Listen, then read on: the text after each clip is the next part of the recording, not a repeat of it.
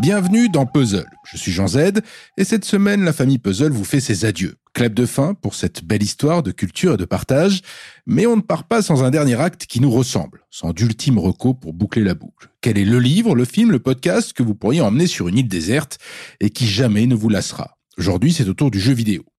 C'est la fin de ce journal. Merci de nous avoir suivis et merci de votre fidélité. C'est un moment particulier, la fin du spectacle. C'est bien, hein Tu fais grave. Bah non, hein Dommage. Ouais, c'est dommage, ouais. À bientôt, les gars. Allez, au revoir. Au revoir. Mais je vous en prie, on va se revoir très vite. Je m'en vais. Je pars avec, euh, avec le froid, avec le temps, mais aussi avec euh, tous ces souvenirs que vous m'avez donnés.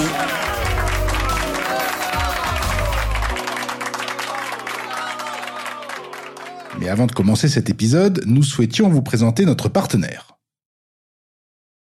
Mais parce qu'on ne joue pas toutes et tous pour les mêmes raisons et de la même manière, le jeu vidéo ultime n'existe pas. Il est forcément double. Certains jouent pour se dépasser, d'autres pour se connaître. Les premiers veulent surclasser leurs limites, les seconds veulent simplement les connaître. Pour celles et ceux qui empruntent le premier chemin, ardu, difficile, humiliant parfois, gratifiant rarement, alors les jeux du studio japonais From Software sont pour vous. Le dernier jeu en date est en réalité un remake de pure beauté d'une ancienne production datant de 2009, son titre, Demon Souls. Ces âmes de démons reviennent en 2020 avec un remake visuellement somptueux à jouer exclusivement sur la nouvelle console PlayStation 5. C'est tout simplement le plus beau jeu de cette nouvelle génération de consoles. Alors vous me direz que pour jouer à Demon Souls sur une île déserte, faut-il déjà se procurer cette nouvelle console partout en rupture de stock et une fois sur place alimenter la bête technique en électricité? Tant pis pour la cohérence, car ce jeu d'Heroic Fantasy à la noirceur palpable, au pessimisme radical, est une ode à l'architecture gothique et au romantisme sombre. Bienvenue dans le royaume fictif de Boletaria.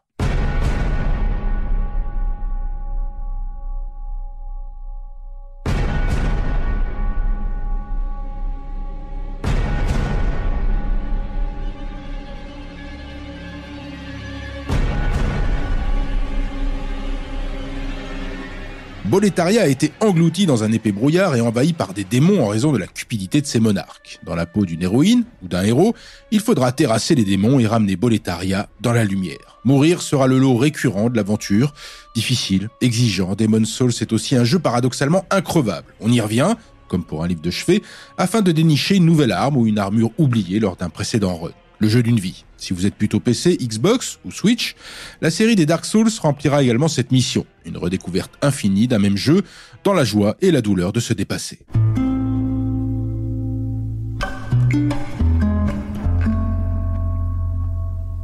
Cette redécouverte infinie, la saga The Last of Us la partage, et pas pour les mêmes raisons. Dans cette aventure comprenant deux épisodes, toujours jouables chez PlayStation, on cherche la lumière dans la nuit, et ici elle prend la forme d'un champignon prenant le contrôle des humains infectés. Le monde, tel qu'on le connaît, s'est écroulé. La survie est partout, et le deuil qui va avec. Adieu à l'enfance, adieu à la famille, mais pas à l'amour, et donc à la haine. The Last of Us met en avant des personnages attachants parce qu'humains, faillibles, qui ne cessent de tendre un miroir aux joueurs à sa capacité à comprendre l'autre et finalement soi-même. Adieu challenge, bonjour altérité, un voyage de larmes et de rage paradoxalement bien vivant.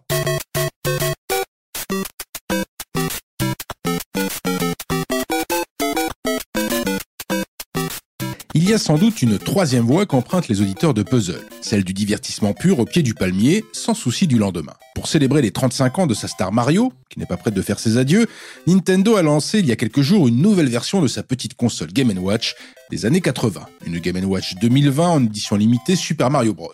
Au choix, trois jeux, l'opus fondateur Super Mario Bros, Super Mario Bros 2 The Lost Levels, un Mario Bros très difficile, et enfin un vrai jeu Game Watch de l'époque, vintage, intitulé Ball, où l'on joue un Mario jongleur qui doit rattraper le plus de balles possible. Pour 50 euros, l'objet collector donne même l'heure, et elle n'est pas en de stock. La nostalgie a un prix. Demain dans Puzzle, Karen vous donne son ultime reco livre. Bonne semaine dans Puzzle.